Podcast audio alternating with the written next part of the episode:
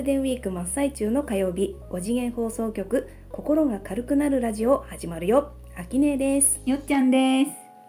うんゴールデンウィークといえばさ2年前のゴールデンウィークに私仕事解雇されたからちょっとそわそわするんだよね。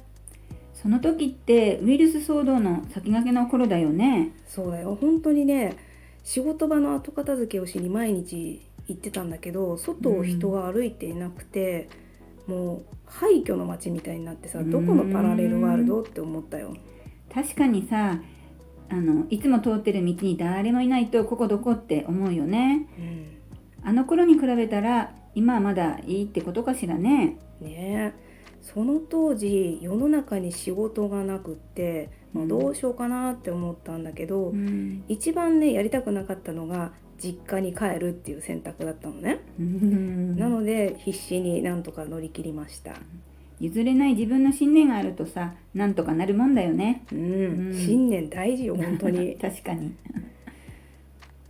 そんなトラウマ解消の話なんかもこれからここで話していけたらいいよね。うん。うん、何かトラウマあるよっていう方あの一緒にあのトラウマ解消していきましょう。お便りお待ちしてます。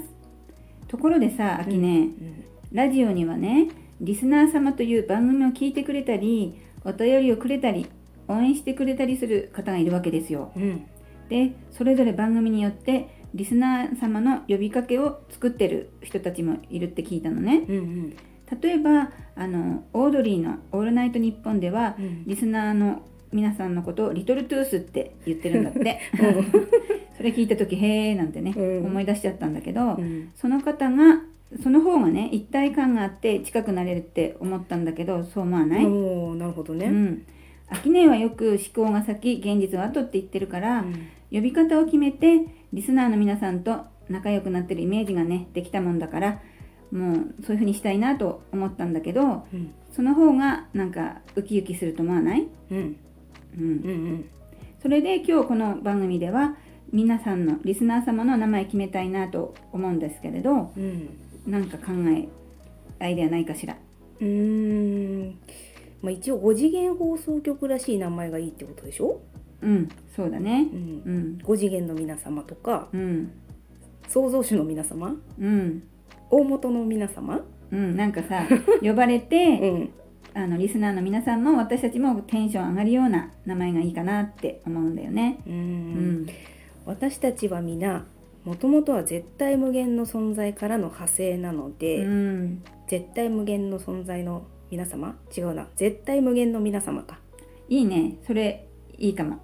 3次元のこの世界は一人一人が別で別々だけど5次元視点で見ればみんなが絶対無限の存在から生まれていて私たちは絶対無限の存在の一部だもんね。うん。うん。絶対無限の存在が分離してラジオを作って聞く遊びだうんそうだね。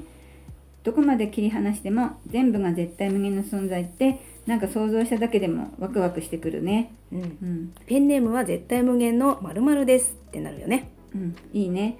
私たちもリスナーの皆様も根っこはみんな家族でなんかすごい5次元っぽくていいなって私は思うよ、ううんん、聞く人話す人全員が漏れなく絶対無限の存在です壮大な番組誕生しちゃうね。うん。うん。絶対無限の存在が作るこの世界は本当に本当に無限で壮大です。あなたと私に別れたのには意味がありワクワクするシナリオがあります。5次元放送局が絶対無限のリスナー様の一つの選択肢を提供できたら嬉しいです。嬉しいです。なんかもうすでに嬉しくなってきちゃいました。うん。でもねちょっと秋ねうん。私たちで盛り上がっているけれどそもそも絶対無限の存在っていう言葉を知らないリスナーさんがいるかもしれないからちょっとだけ説明してもらってもいい？あの神様とか宇宙の創造神とかそういったのとおなじみになるっていうことでいいのかな？うん、その創造神みたいな創造主とか？うん。一番最初にこの世界を築いたみたいな意識があるんだけど、うん。その意識が自分って何者なんだろうっていうのを探るためにあえて自分を分身を作ってね、うん。私たちという存在を作ったのでうん一番最初の意識ってことかな。それが絶対無限の存在っていうことね、そう。うん。でその存在がそのいろんな体験したくて分離したのは秋音だったり私だったりリスナーの皆さんだったり全員がその絶対無限の存在から派生している一人一人っていうことか。うんそういうこと、うん、なるほどね。もしも私はなんか今のでイメージができたんだけどわからないよっていう人ももしよかったらお便りくれればまたさらにね秋音は何でも答えられるのでお答えしていきたいと思いますのでお便り待ってます。別な角度で解説しようと思いますはい。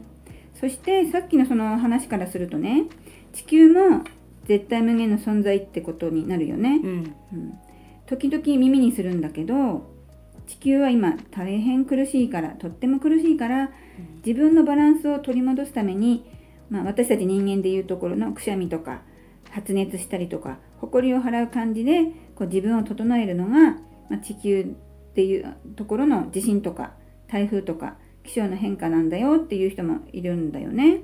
うんあれってさ人類の自然破壊や環境破壊も地球が苦しんでいる原因の一つっていうことになるのかな？秋音目線だとどう思う？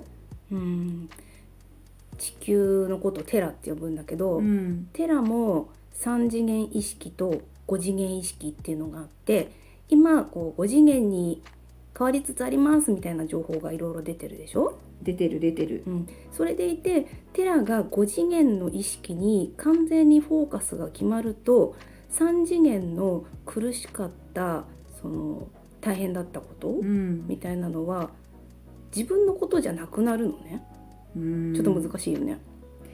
でも、うん。さっき秋音に言われて私すごく分かりやすかったのは、うん。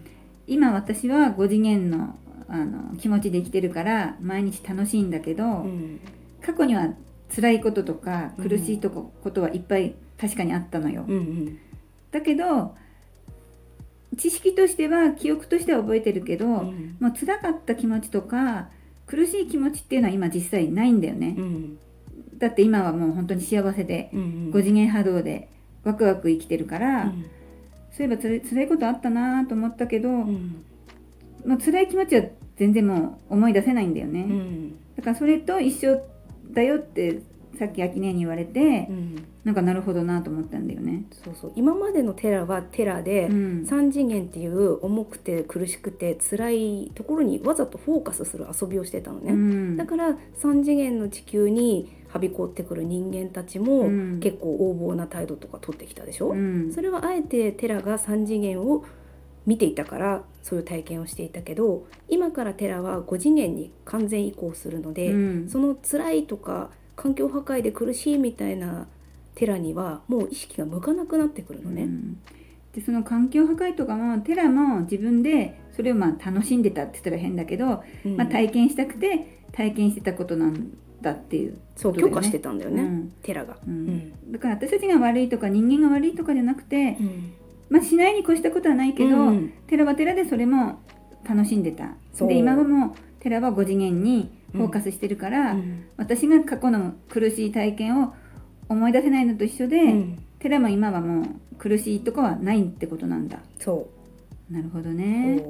でも私たちの方がテラが大変そう苦しそう悲しそうっていう意識を向けたら、うん。テラはその悲しそうなのを表現してくるんだよね。なので私たち自身がテラはもう5次元にフォーカスを始めたテラはこのままで楽しいんだって思ったらうんテラは楽しい存在になるんだよ。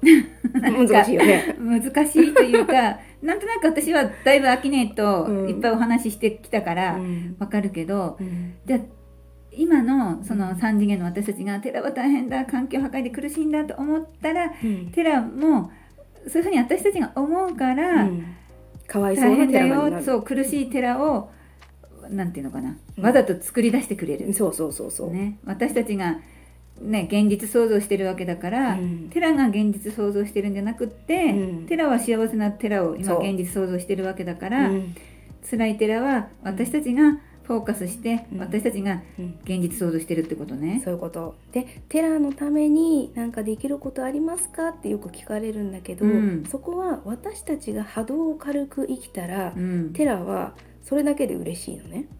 それもね、うん。この間何かの本で読んだけど、うん。私たちが嬉しくて楽しい気分になればなるほど、うん。どんどんこう気持ちが心が軽くなるから、うん。テラもなんか喜んでどんどん軽くなるっていうことなんだよね。そううん、皆さん絶対無限の皆さんどんどん心を軽くしていきましょう。ね、私もうこの話してるだけで今どんどんさらに心軽くなっちゃってますけど。皆さんとねどんどん楽しく軽くしていきたいと思いますのでよろしくお願いします。私たちは生まれてから今までどっぷり3次元の常識ルールしがらみ思い込みの中で生きてきました。3次元が悪いとは決して思ってはいません。3次元がいいと思う人ももちろんたくさんいます。サッカー好きと野球好きがいるように3次元好きと5次元好きがいて私たちは5次元ファンなんです。この番組は3次元のモヤモヤを解決して5次元ファンを増やしていく5次元の話で熱くなるための番組です。5次元のあなたになると自動的に心が軽くなるのでそれを実感してください。今日も聞いていただいてありがとうございました。また次回お会いしましょうパーソナリティはよっちゃんと。あきねえでした。ありがとうございましたさようならさようなら。